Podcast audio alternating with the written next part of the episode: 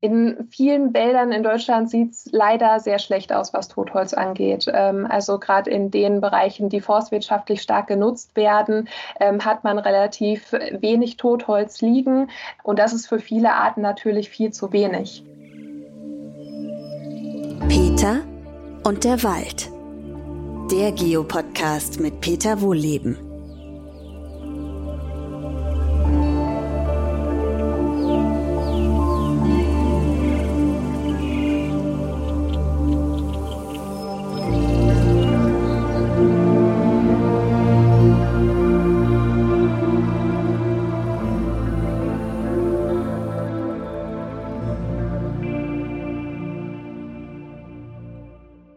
Willkommen zu meinem neuesten Podcast. Diesmal spreche ich mit Farina Grassmann. Sie ist Autorin und Naturfotografin. Herzlich willkommen, Farina.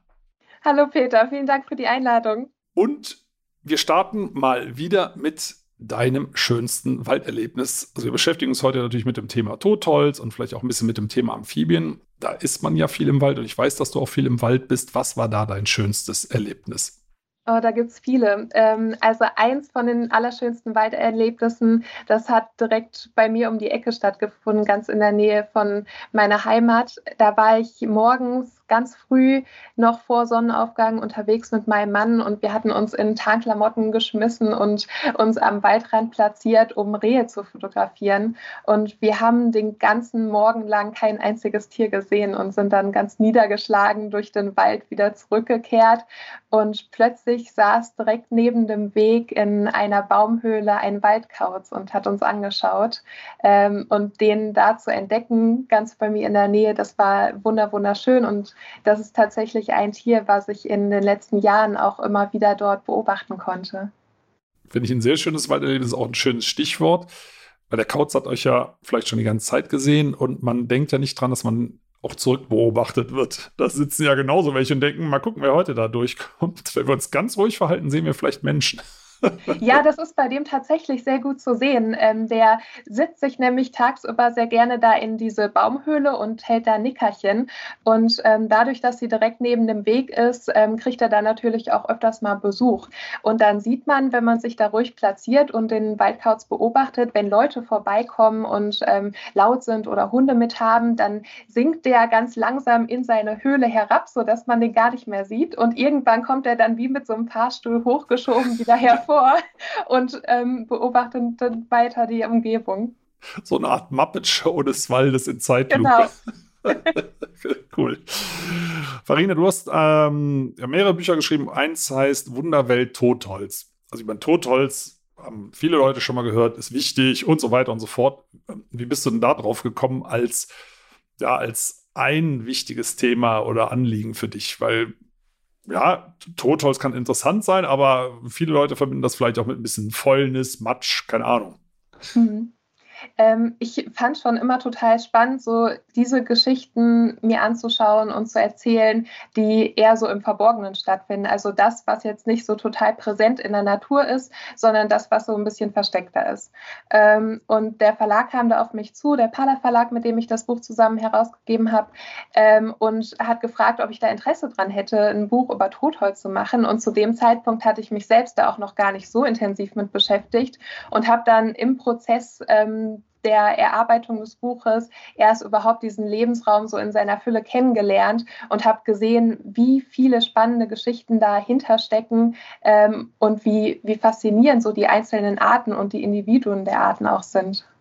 Also ja, auf der einen Seite kann man das gut verstehen. Auf der anderen Seite, die, gehen wir mal auf das, auf das typische Totholzbewohner, auf Insekten, die sind ja da alle in einem Zustand, den viele Leute so ein bisschen als äh, eher abstoßend beurteilen würden oder bewerten würden, nämlich als Larven. Ne? Also als, als Käferlarven, die, ja, das ist ja Geschmackssache, aber nicht so ganz hübsch, nicht so hübsch aussehen wie die fertigen Käfer. Also eigentlich ist das alles voller Würmer um es jetzt mal ganz platt auszudrücken, die dann auch noch alle aus ihren Löchern raus, ich sage jetzt mal böse, rauskacken und deswegen sind diese Totholzstämme oft so wie eingepudert.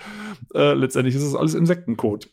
Ja, das stimmt. Also zum großen Teil, da spielen natürlich auch viele andere Arten mit rein. Pilze zum Beispiel sind da auch ganz äh, fit mit dabei, dieses Totholz zu zersetzen. Ähm, aber tatsächlich ist das natürlich das, wo man erstmal dran denkt. Das ist irgendwie tot, das ist unansehnlich, das ist vielleicht auch für einige Leute ein bisschen ekelig. Also gerade wenn ich ähm, zum Beispiel mit Schülerinnen und Schülern zusammenarbeite und mal mit denen zusammen in den Wald gehe und dann sage, hier, schau, ähm, guck das dir mal an und passt das vielleicht mal an, da ist dann häufig so, äh, der erste Impuls, dass man das eher eklig findet ähm, und dann erstmal im Laufe der Zeit ähm, erkennt, wie, wie faszinierend das überhaupt ist. Aber klar, so mit Käferlarven haben natürlich viele Leute eher ein bisschen Berührungsängste. Vielleicht kennt man die schon mal aus dem Garten, dass man die da entdeckt hat, aber auf den ersten Blick schauen die natürlich ein bisschen eklig aus.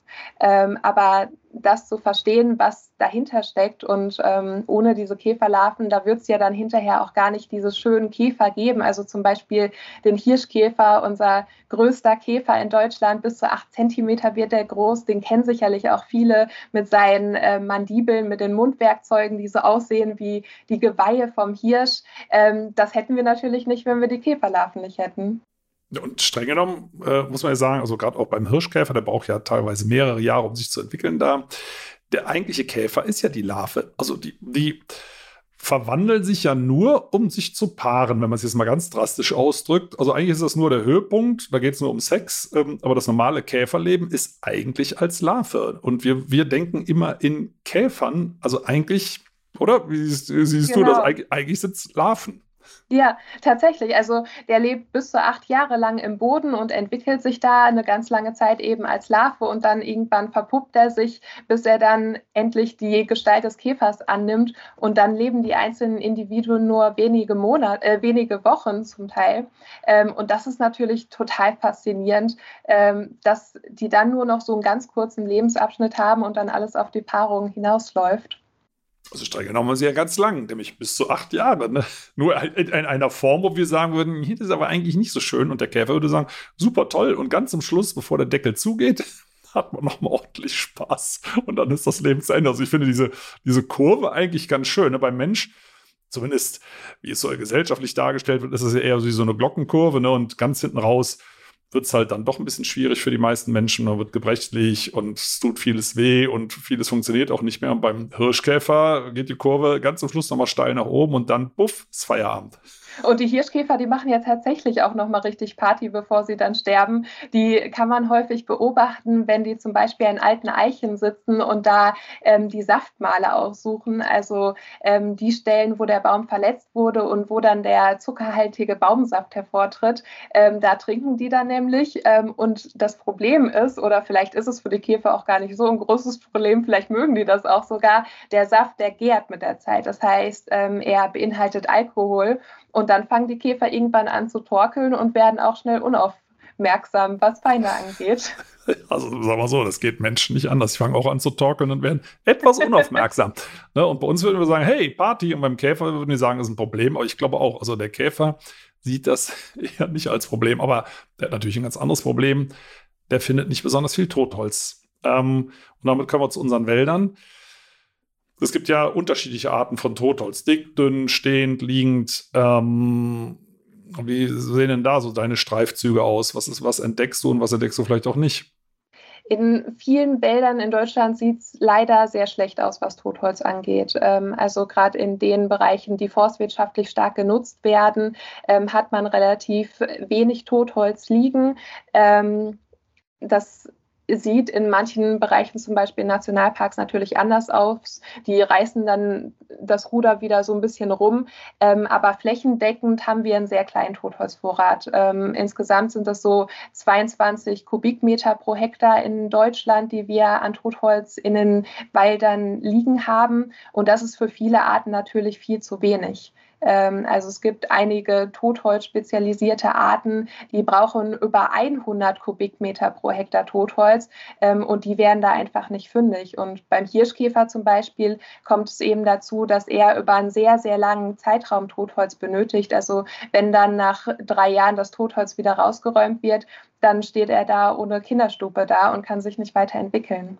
Also das ist jetzt nett ausgedrückt. Man könnte auch sagen, dem fehlt hinten raus die Party. Absolut.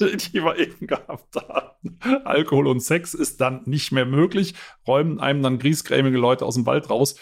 Äh, aber von der Menge her vielleicht nochmal, du sagst so 22 Kubikmeter, ist auch die Frage, was zählt man da? Da sind ja Forstverwaltungen sehr kreativ. Äh, also vor, ich sag mal, 15 Jahren hat man nur wirklich echte, echtes dickes Totholz gezählt. Heute nimmt man auch äh, armdicke Äste und äh, Baumstümpfe, was man früher gar nicht dazu gezählt hat. Ich habe das mal in Rumänien gesehen, in Urwäldern. Da hatten die, das ist eine, war eine Untersuchungsfläche von der Universität Brasov, die hat ähm, 400 Kubikmeter pro Hektar gemessen. Also äh, das ist das, jetzt muss ich mal überlegen, dass ich nichts Falsches sage, das Hundertfache von dem, ähm, nee, Quatsch, Hundertfache nicht, es sind ja 22 offiziell, aber äh, wenn man das echte Totholz nur zählt, ähm, ja, dann ist das fast um den Faktor 100 mehr. Das sind wir gar nicht mehr gewöhnt. Aber das hast du ja in deinem Buch auch schön beschrieben. Es gibt ja ganz viele andere Möglichkeiten, Totholz zu haben, zum Beispiel im eigenen Garten äh, und Totholz, was einem manchmal gar nicht so auffällt. Also was haben wir denn im Garten? Also ne, Wald, das kann jetzt nicht jeder von uns beeinflussen, aber im Garten sieht die Sache ja anders aus. Da gibt es ja auch tote Bäume oder totes Holz. Im Idealfall, ja. Ähm, da ist man natürlich auch gerne schnell dran und äh, schmeißt alles Totholz direkt irgendwo bestenfalls auf dem Haufen im Garten oder schlimmstenfalls eben in die Biotonne. Ähm, und auch tote Bäume werden ja häufig direkt abgesäbelt. Ähm, das ist für die Arten natürlich ganz, ganz schlimm, die darauf angewiesen sind. Da muss ich nur ganz kurz einhaken. Ja, das stimmt. Ne? Ähm, das machen viele Leute, aber die haben natürlich Angst. So Stichwort Verkehrssicherung. Äh, was ist, wenn der Baum umkippt? Äh, kann ich mir sowas überhaupt leisten? Tod totes Holz im Garten. Wie sind auch so deine Erfahrungen? Man muss natürlich ein bisschen aufpassen. Also klar, wenn die Äste absterben, dann werden die mit der Zeit brüchig. Gerade wenn Insekten das Holz durchlöchern und ähm, Pilze es allmählich zersetzen, da kann so ein Ast auch mal runterkommen. Deswegen sollte man da schon darauf achten, dass alles so ähm, aussieht, dass nichts gefährlich werden kann. Ähm, aber was man ganz gut machen kann, ist nur die seitlichen Äste abzuschneiden und den Rest stehen zu lassen. Dann hat man nicht die Gefahr, dass ähm, Totholz gefährlich werden kann für den Menschen, weil es runterfällt. Ähm, in meiner Heimatstadt zum Beispiel, da wurden Biotopbäume erhalten ähm, indem man quasi nur die seitlichen Äste abgeschnitten hat und den großen Stamm stehen gelassen hat. Und das ist natürlich eine ganz tolle Möglichkeit, wo man auch dieses recht seltene, große, stehende Totholz erhalten kann, ähm, ohne dass es irgendwem auf den Kopf fällt. Und man muss, man muss es halt mögen. Ne? Also wir haben, ähm, ich kann es aus eigener Erfahrung sagen, bei uns ist ein Zwetschgenbaum abgestorben. Boah, wie lange ist das her? Sechs, sieben Jahre schon. Da haben wir das genauso gemacht. Der steht aber direkt vor dem Wohnzimmerfenster.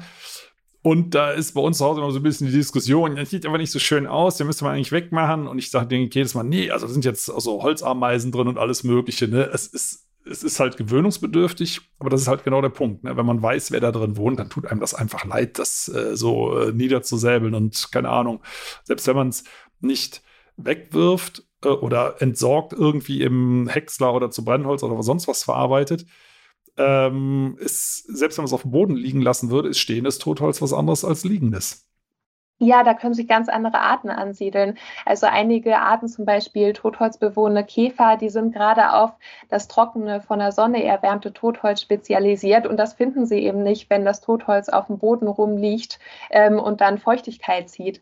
Ähm, das heißt, die brauchen eben solche stehenden Bäume, um da ihre Eier ablegen zu können, damit die Larven sich daran entwickeln können.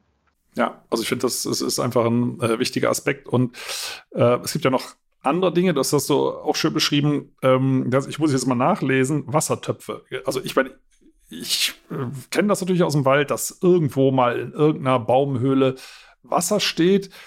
Und das sind ja äh, ganz besondere Biotope. Man denkt ja bei wasserbewohnenden Organismen immer an äh, Flüsse, Seen, Tümpel, ähm, aber nicht an Wasserflächen in Bäumen.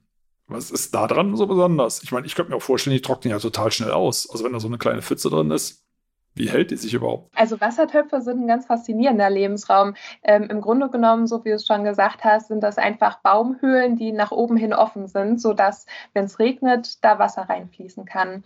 Ähm, und in diesem Wasser leben ganz viele Tiere. Zum Beispiel die Totenkopf-Schwebfliege ist eine von den Tieren, die darin lebt. Wie, warum heißt sie so? Also, weil ich würde ich denken, die hat Ist die weiß? Hat die so einen Schädel? Keine Ahnung. nee, die, die hat tatsächlich einen Schädel. Ähm, also die hat so eine gelb-schwarze Musterung ähm, und je nach Blickwinkel sieht so ein bisschen aus wie ein Totenkopf. Ähm, aber gefährlich ist sie für uns Menschen auf jeden Fall nicht. Nee, Gibt es überhaupt gefährliche Schwebfliegen? Also ich finde die ja immer total äh, niedlich. Die kann man auch häufig im Garten beobachten, wenn die ähm, erwachsenen Schwebfliegen dann Blüten dort besuchen, um Nahrung zu suchen. Ähm, aber der Nachwuchs, der wächst eben häufig in den Wassertöpfen heran. Da legt die Totenkopf-Schwebfliege dann ihre Eier ab und die Larven können sich da relativ sicher vor Feinden entwickeln, weil dadurch, dass die Wassertöpfe eben häufig austrocknen, können sich Feinde auch nicht so gut ansiedeln und deswegen ist der Nachwuchs da ganz sicher diese Totenkopf-Schwebfliege, die hat ja diese, diese Rattenschwanzlarven. Genau. Warum heißen die so? Äh, die haben quasi einen Schnorchel. Ähm, also die schwimmen unter der Wasseroberfläche und halten dann ihren Schnorchel so nach oben und können darüber atmen. Ähm, und deswegen haben die eben diesen Rattenschwanz ähm, und sehen für viele Leute natürlich ein bisschen kurios und fast schon eklig aus. Kann man übrigens auch, habe ich mal zu Hause gehabt, einen Eimer, den ich, ich glaube, ein, zwei Jahre in irgendeiner Ecke, unser Garten ist relativ groß, stehen gelassen habe und da ist auch Laub reingefallen, alles mögliche und da stand auch Wasser drin und da waren die auch drin, diese Larven, die sehen echt ja ein bisschen komisch aus, so bleich.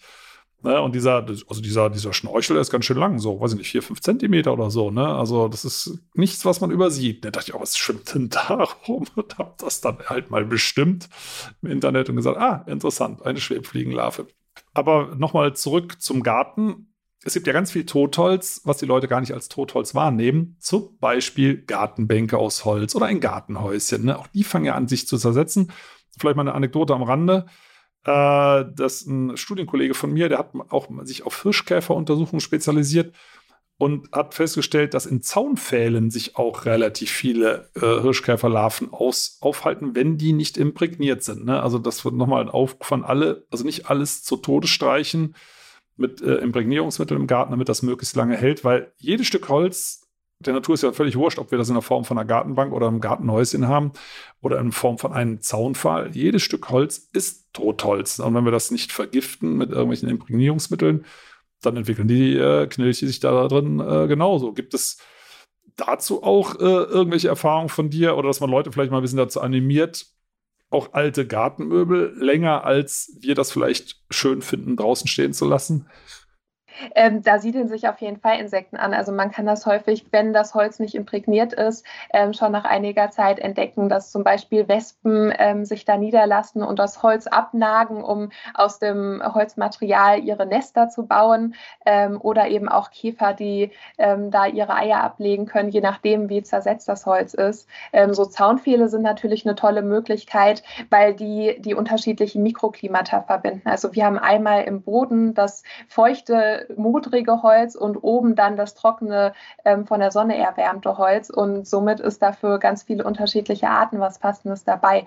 Also wenn wir es bei unseren Gartenmöbeln und bei unseren Gartenzäunen nicht unbedingt auf Langlebigkeit ähm, abgesehen haben, sondern da vielleicht auch ein paar spannende Entdeckungen machen wollen, dann ist das eine ganz tolle Möglichkeit, das Holz unbehandelt, am besten natürlich aus heimischen Baumarten ähm, zu verwenden, sodass da auch viele Tiere sich niederlassen können.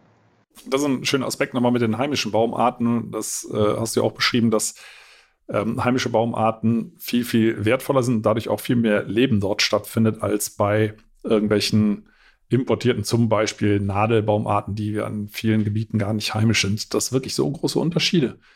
Ja, die Unterschiede sind riesig. Ähm, also es gibt einige Arten, die sind auf eine Baumart spezialisiert und können gar keine andere auswählen. Ähm, der Hirschkäfer, der ist da ein bisschen opportunistischer. Also der nimmt gerne Eichenholz, ähm, aber begnügt sich zum Beispiel auch mit Buche oder mit Obstholz. Deswegen können wir den Hirschkäfer auch öfters mal im Garten beobachten, wenn irgendwo in der Nähe ein Verbreitungsgebiet von dem ist. Aber man sieht es an der Eiche ganz gut. Also da sind 650 holzbewohnende Käferarten drauf gefunden worden. Und bei der Fichte zum Beispiel sind es nur 60. Also viel, viel weniger. Und das zeigt, wie wichtig es ist, in seinem eigenen Garten auch Holz zu verwenden, ähm, was dann in der Umgebung für die dort lebenden Arten überhaupt interessant ist. Auch nochmal ein schöner Hinweis, weil Totholz fängt ja erstmal als lebender Baum an Und äh, man sollte also in seinem Garten, wenn es irgendwie möglich ist, heimische Baumarten pflanzen, weil irgendwann sind die auch mal alt und entwickeln äh, Totholz und diese ganzen Möglichkeiten. Ne? Und da denkt natürlich bei der Pflanzung keiner dran, ne? an, an das Lebensende eines Baums, weil das einfach noch so weit weg ist. Ähm, ich glaube auch Glühwürmchen hängen vom Totholz ab, richtig? Dieses Leuchtkäfer. ich habe das irgendwo mal gelesen, dass es viele Gebüsche braucht und Totholz, damit man äh, Glühwürmchen, also diese Leuchtkäfer, auch mal selber beobachten kann. Glühwürmchen habe ich sehr selten bisher gesehen. Ähm, einmal in den Alpen, als ich auf der Suche nach den Alpensalamandern war, da habe ich ein Glühwürmchen entdeckt und ähm, einmal den Glühwürmchen-Nachwuchs. Ähm, das war auch hier bei mir in der Umgebung. Es war in einem alten Laubwald. Ähm, da hat sich die Larve auf dem Boden aufgehalten und da hatte ich die auf der Suche nach den Feuersalamandern entdeckt. Ähm, also ja, solche alten Laubwälder, die sind auch für die Glühwürmchen total wichtig. Also bei uns, da muss man zu uns kommen, also bei uns äh, im Juni ist, ist, der ganze Garten voll. Also wir haben ganz, ganz viele, aber bei uns ist halt auch ein alter Buchenwald hinten dran. Unser Garten ist auch, da stehen 80 alte Bäume und wenn, da einer umstürzt, das lassen wir alles liegen. Da gibt es also relativ viel Glühwürmchen. Aber Salamander ist für mich ein schönes Stichwort. Haben wir auch übrigens sehr, sehr viele im Garten. Ähm, Salamander können ja auch uralt werden, also viele Jahrzehnte, haben ein individuelles Muster, wo kann man auch eine sehr schöne Datenbank anlegen meine Frau macht das mit Vorliebe und selten sieht sie einen zum zweiten Mal. Also ich glaube, es sind schon 50 Salamander in der Datenbank und es ist jedes Mal ein anderer. Die hängen, die verkriechen sich auch gerne unter Totholz.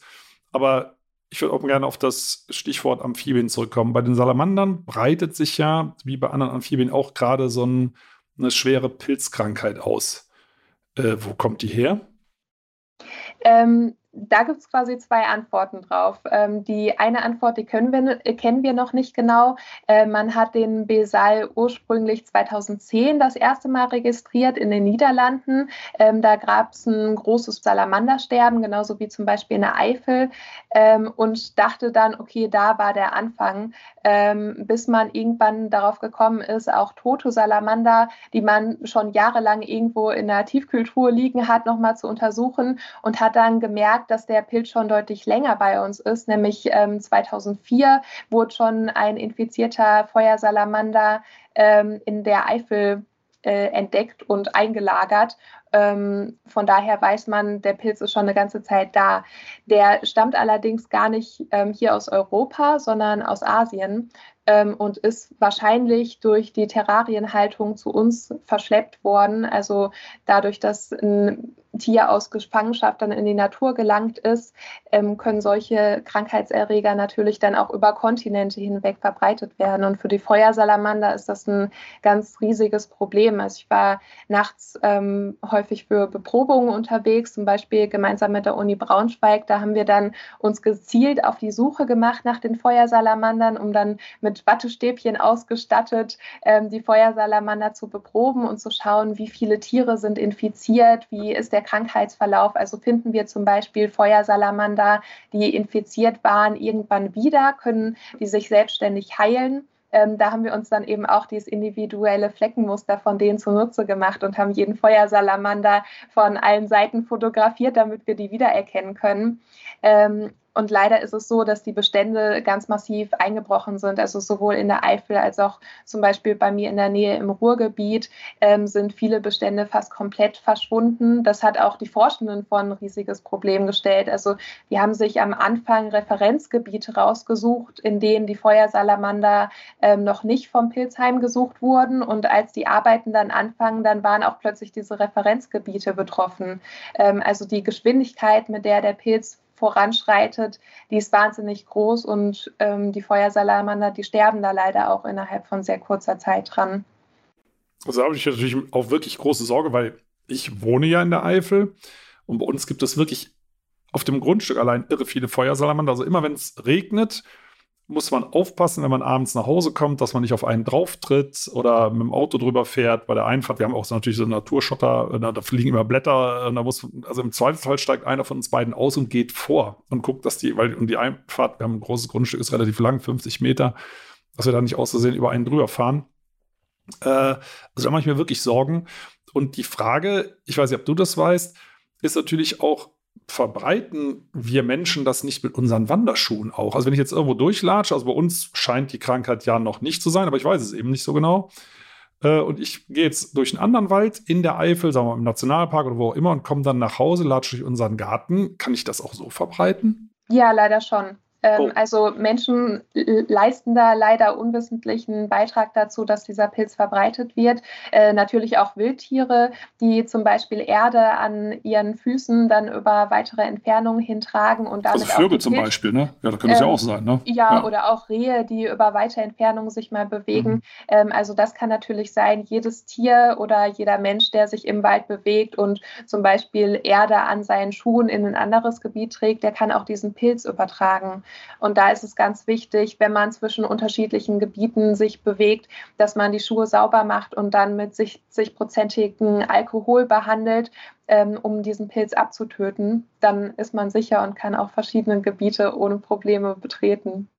Also, ähm das ist wirklich auch ernsthaft die Frage, weil ich mache mir da wirklich Sorgen drum. Und Salamander finden ja viele Menschen schön. Übrigens, viele haben auch noch nie einen gesehen ne, und werden das dann vielleicht auch nicht. Also da würden wir ja gerne dafür sorgen, dass das nicht passiert.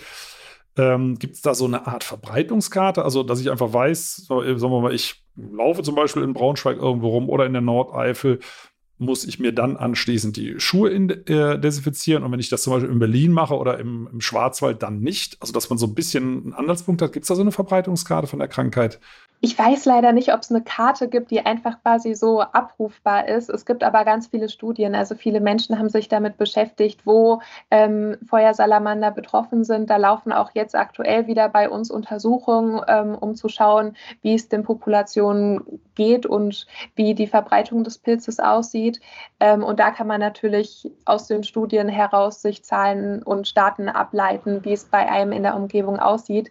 Leider ist es aber häufig so, dass der Pilz erstmal unbemerkt bleibt, ähm, eine ganze Zeit sich entwickelt, bis man dann zum Beispiel tote Feuersalamander irgendwo findet, ähm, die dann diese Hautläsion, diese Verletzungen, also richtige Löcher in der Haut aufweisen. Boah. Deswegen wird er auch Feuersalamanderfresserpilz genannt. Mhm. Ähm, also das ist wirklich ähm, ja ein, ein ganz schlimmes Schicksal, was die Feuersalamander da erleiden.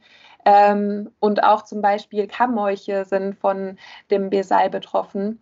Ähm, also auch die, die Molche von uns, die sind da durchaus gefährdet, dass da die Bestände auch schrumpfen könnten. Und ich meine, das ist ja jetzt ein Pilz, also den, der jetzt im Fokus ist, aber es gibt natürlich ganz, ganz viele Krankheiten, Pilze, Bakterien, die man ständig mit Wanderschuhen hin und her schleppt. Also, wenn ich das so höre, müsste man ja eigentlich immer seine Wanderschuhe, wenn man woanders unterwegs gewesen ist, zu Hause waschen und anschließend mal die Sohle nochmal einsprühen mit Alkohol ich höre solche Tipps eigentlich höchstens, wenn man irgendwas über Neuseeland liest oder äh, Australien, die das relativ streng handhaben. Aber hier bei uns, jetzt mal ganz im Ernst, sieht man da irgendwelche Aufrufe dazu? Ganz selten, also höchstens in Wäldern, wo ähm, diese Pilzsituation sehr offensichtlich ist, wo Leute auch viel zu arbeiten. Da hängen dann manchmal Schilder, wo man darum gebeten wird, zum Beispiel die Wege nicht zu verlassen, damit man eben die Erde aus dem Wald nicht mit in ein anderes Gebiet nimmt. Ähm, aber leider sieht es bei uns so aus, dass solche Situationen recht wenig ähm, publiziert werden, wenig darüber gesprochen wird und vor allem auch wenig darüber gesprochen wird, was jeder Einzelne dafür tun kann, dass die Tiere geschützt werden oder man zumindest nicht die Situation verschlimmert.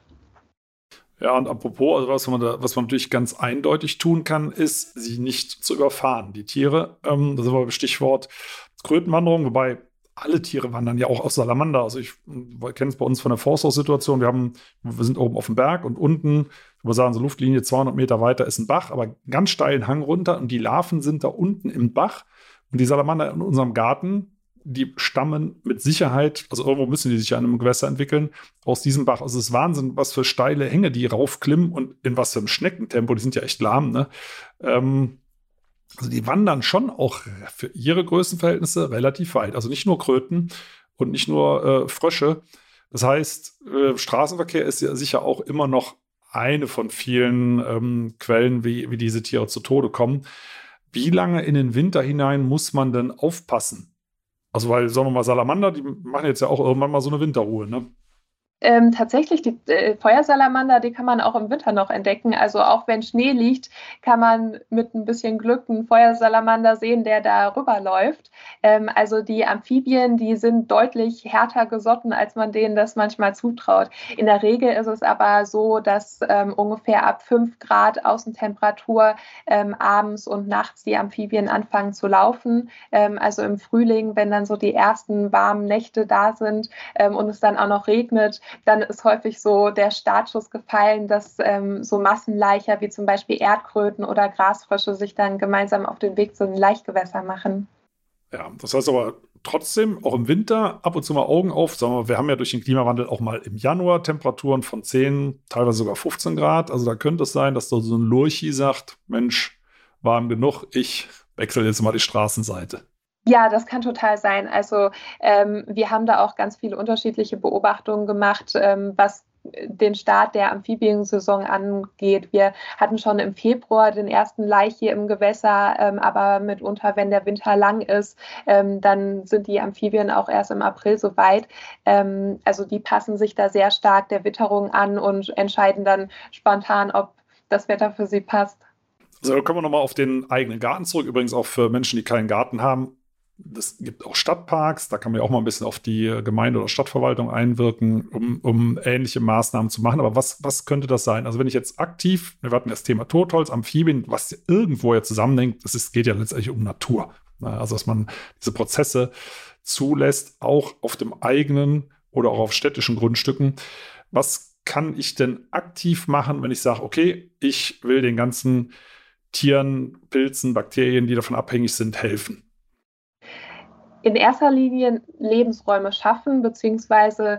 Ähm, Natur zulassen. Ähm, viele Strukturen, die entstehen ja von ganz alleine. Also zum Beispiel ähm, heimische Arten, die sich im Garten ansiedeln. Ein ähm, Haselnussstrauch zum Beispiel, der von einem Eichhörnchen gepflanzt wird.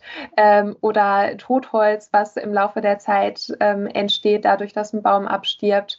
Also wenn man einfach nichts tut, dann kann man vielen Tieren da schon einen riesengroßen Gefallen mit tun. Ähm, und da kann man natürlich auch aktiv Strukturen schaffen, also zum Beispiel eine Natursteinmauer bauen, wo sich Amphibienarten wie zum Beispiel die Geburtshelferkröte verstecken können oder ein Totholzhaufen, wo Molche und Feuersalamander sich verstecken können oder eine Hirschkäferburg, ähm, wo die Hirschkäfer dann ihre Eier ablegen können. Also da gibt es ganz viele unterschiedliche Möglichkeiten. Und für die Amphibien ist natürlich auch wichtig, dass man ähm, Gefahren ausschaltet. Also zum Beispiel ähm, Kellerschächte oder Kellertreppen, wo die reinfallen können und unbemerkt ähm, dann da nicht wieder rauskommen das ist natürlich für viele Tiere dann ein bisschen tückisch, ähm, dass dann die menschlichen ähm, Häuser durchaus zur Gefahr für die werden können. Und nicht zu vergessen, ich habe nämlich eine interessante Studie gelesen,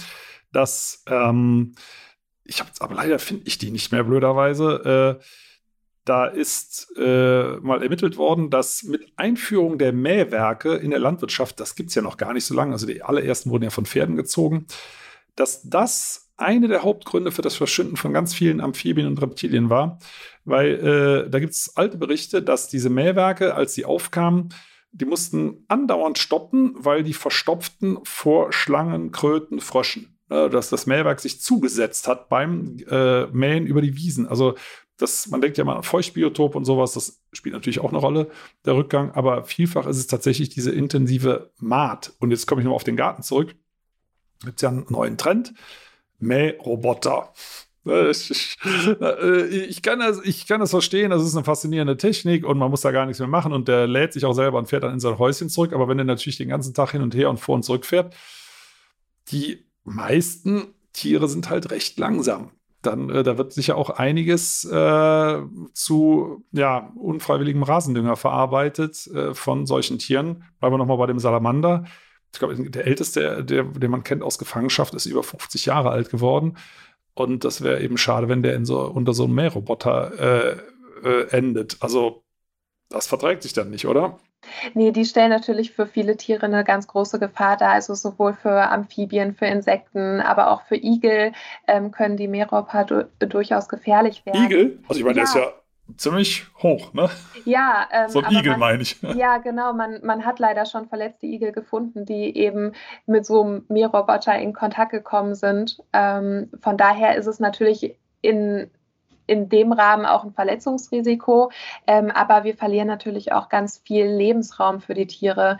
Ähm, viele Amphibien verstecken sich gerne in hohen Wiesen, ähm, gerade weil die sehr viel besser die Feuchtigkeit speichern können. Am besten noch ein bisschen Moos drin, was auch Wasser aufnehmen kann ähm, und finden da auch Nahrung. Ähm, und das haben wir natürlich in so monotonen, kurz gemähten Rasen überhaupt nicht mehr. Ah, apropos Moos, da du schreibst ja auch einige interessante Sachen. Moos und Totholz. Also viele Leute denken ja, Moos an Bäumen. Schadet das den Bäumen eigentlich? Da hast du, glaube ich, eine andere Meinung dazu. ja, das schadet den Bäumen überhaupt nicht. Also das Moos, das tut den Bäumen nichts, das verletzt auch die Rinde nicht. Ähm, und ist es eher so, dass das Moos dem Wald hilft. Es äh, speichert Feuchtigkeit und kann das dann in Dürreperioden langsam wieder abgeben. Ähm, von daher nutzt es sogar den Bäumen und natürlich auch den ganzen Tieren, die darin leben. Ich finde, Moose sehen häufig aus wie so kleine Miniaturwälder ähm, und da leben zum Beispiel Feuersalamander sehr gerne drunter. Wir haben schon häufig Salamander gefunden, die unter solchen dicken Totholz ähm, Haufen saßen, was dann mit schönen Moospolstern bedeckt waren ähm, und da dieses feuchte, kühle Mikroklima genutzt haben. Aber es sind eben auch ganz viele kleine Tiere, also äh, Springschwänze oder Bärtierchen, die da in diesen Mooswäldern ihr Leben führen. Die Bärtierchen, das ist auch ein schönes Stichwort. Also die da in dem Moos äh, rumwuseln, die sind ja total klein. Die sieht man, glaube ich, sieht man die mit der Lupe oder nur unter dem Mikroskop. Also die sind ja sehr klein also ich habe mal irgendwo gelesen, ich weiß nicht, ob das stimmt, die halten ja irre viel aus. Äh, also die können total austrocknen, dann zieht sich das alles zurück. Und ich glaube, man hat die sogar schon mal im Weltall getestet, äh, dass die das aushalten und man bringt die wieder zurück zu Normaltemperatur und dann macht ein bisschen, macht ein bisschen feucht, da ploppen die Beine wieder raus und die machen einfach weiter. Also die halten irre was aus. Ich meine, die sehen jetzt, ich finde nicht, die sehen aus wie ein Bär, oder? Ich weiß gar nicht, wo der Name herkommt. Oder hat das ein Herr, Herr oder Frau Bär entdeckt? Ich finde auch, die haben mit Bär nicht viel gemeinsam. die sehen eigentlich, eigentlich, aus wie eine Raupe. Die haben auch, also auf jeden Fall mehr als vier Beine. Ich weiß gar nicht, wie viel.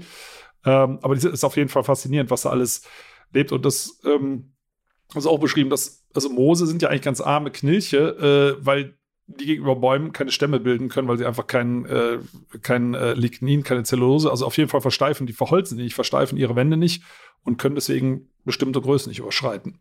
Ja, die sind dazu verurteilt, ihr Leben lang entweder auf dem Waldboden zu leben oder eben ähm, die höheren Lagen des Waldes zu erklimmen, indem die auf den Bäumen wachsen ähm, und dadurch auch mal mit ins Kronendach kommen können. Ähm, aber für die leider kommen die nie zu der Größe von einem Baum. Ähm, aber ich finde das auch gar nicht schlimm. Nein, also ich meine, solange man auf Bäumen wachsen kann, wird man ja genauso groß. Und vielleicht das auch nochmal für alle, die zuhören, als kleiner Hinweis, äh, am Moosbewuchs kann man nicht die Wetterseite feststellen. Das Moos wächst ja immer auf der Oberseite einer Krümmung, also da, wo das Wasser lang läuft. Und das ist bei manchen Bäumen auf der linken, bei anderen auf der rechten, bei manchen vorne, bei manchen hinten.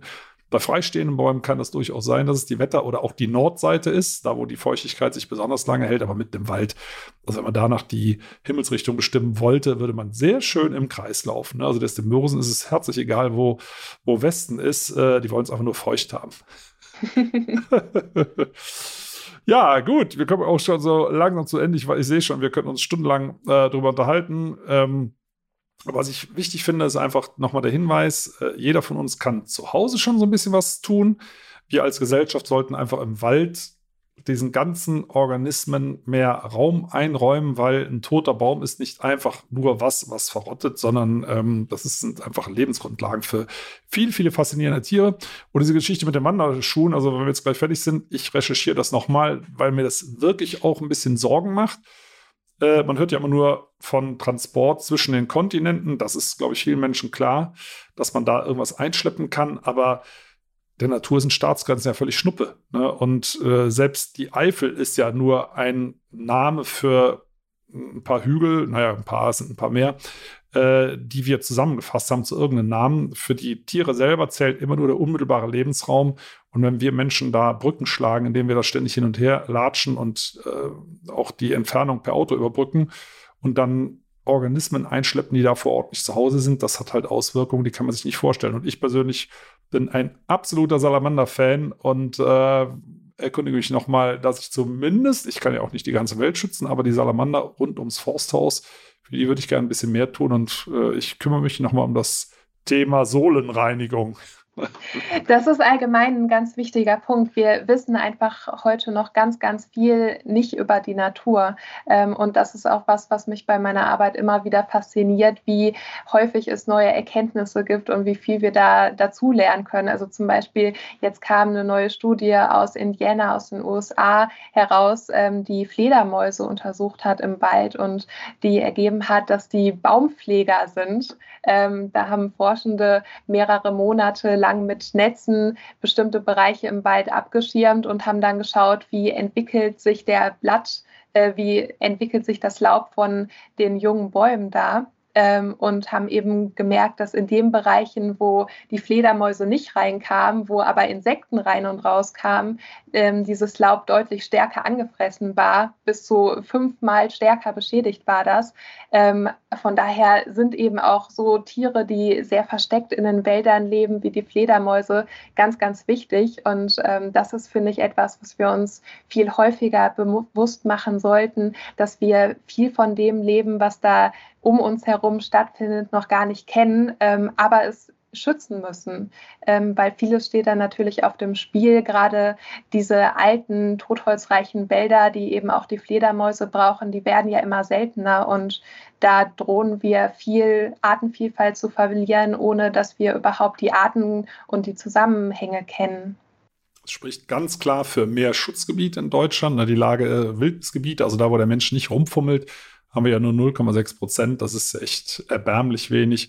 Und äh, wenn man sieht, häufig werden so Schutzgebiete ja äh, tituliert als Waldstilllegungen. Ne? Da muss man sagen, man kann einen Wald ja gar nicht stilllegen. Ne? Der brummt ja und die ganzen Tiere atmen auf. Also ja, man musste eigentlich andere Begriffe dafür einführen. Naturoasen, Naturjuwel, äh, was auch immer, irgendwas Knackiges, äh, damit klar wird, äh, da explodiert es geradezu, da ist überhaupt nichts still. Ähm, also wir brauchen viel, viel mehr solche äh, Gebiete und das, was du uns heute erzählt hast, äh, ich glaube, das motiviert viele Menschen, sich dafür auch stärker zu engagieren, damit mit wir und auch unsere Nachfahren diese ganzen wunderbaren Tiere und Pflanzen noch erleben können. Also Farina, ganz, ganz herzlichen Dank, dass du heute dabei warst. Ähm, ich wünsche dir alles Gute bei deiner Arbeit, werde das natürlich auch weiter verfolgen. Man kann von dir auch viel nachlesen oder auch nachschauen. Ist ja auch eine schöne Homepage. Fotografierst ja auch ganz toll draußen in der Natur. Äh, wünsche also weiterhin viel Erfolg und damit auch uns allen. Vielen Dank. Vielen Dank, Peter. Es war mir eine Freude.